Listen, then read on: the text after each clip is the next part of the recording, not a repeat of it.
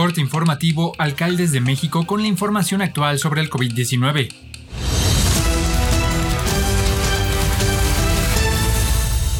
Hoy es miércoles 10 de marzo.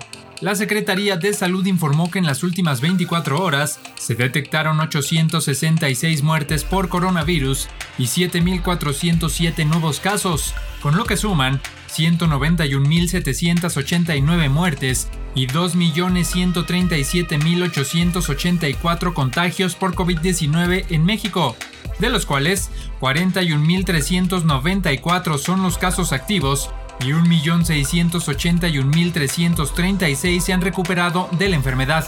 Sobre el avance de la inmunización contra la COVID-19, ayer se aplicaron a 202.701 personas, la tercera cifra más alta desde el inicio de la estrategia, el pasado 24 de diciembre. Hasta ayer se administraron 3.100.868 dosis.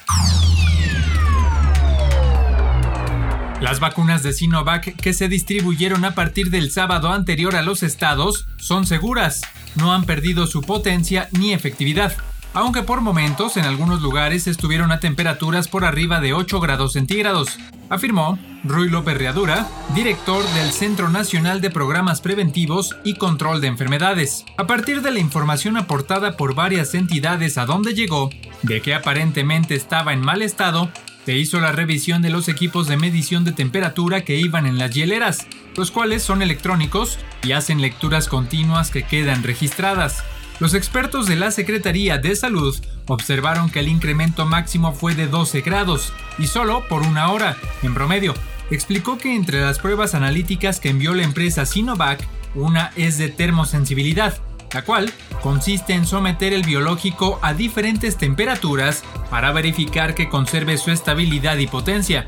Esta prueba concluye que la vacuna puede estar más de 7 días a 25 grados sin ningún problema. El pasado lunes, el secretario de Salud de Nuevo León informó que devolvería 4.680 dosis de 33.480 que recibieron, porque estaban en mal estado. López Ridaura comentó que tal devolución no había ocurrido hasta ayer.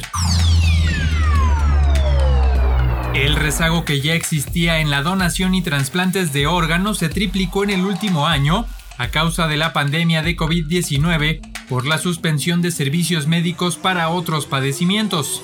En la enfermedad renal crónica, tercera causa de muerte en México, el desafío es mayor. En 2019 se realizaron 30% de los trasplantes de riñón que se requerían, pero en 2020 bajaron a 10%, afirmó Salvador Aburto, director del Centro Nacional de Transplantes.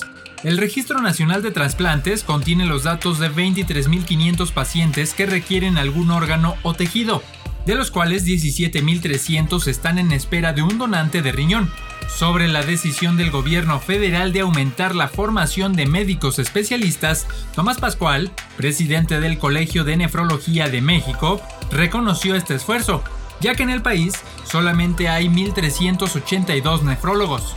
Comentó que en la última década, los nosocomios con capacidad para recibir a estudiantes de nefrología pasaron de 17 a 30, y el mayor crecimiento ha ocurrido en los últimos dos años.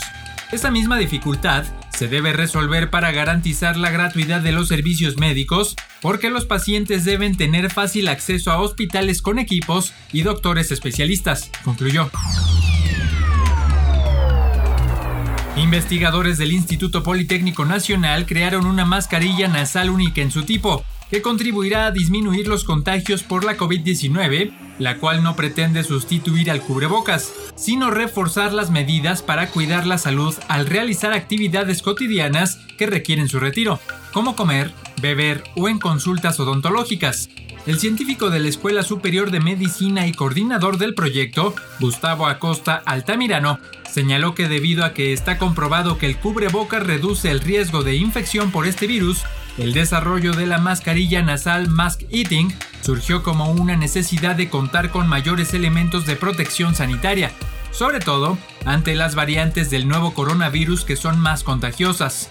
El especialista en inmunología mencionó que la mascarilla nasal constituirá una importante aportación para reducir la diseminación del coronavirus, cuyas variantes genéticas tienen la particularidad de transformarlo en un agente más contagioso. Actualmente, el grupo de investigadores está en pláticas con una empresa, la cual se encargará de fabricar la mascarilla para ponerla en breve al alcance de la sociedad.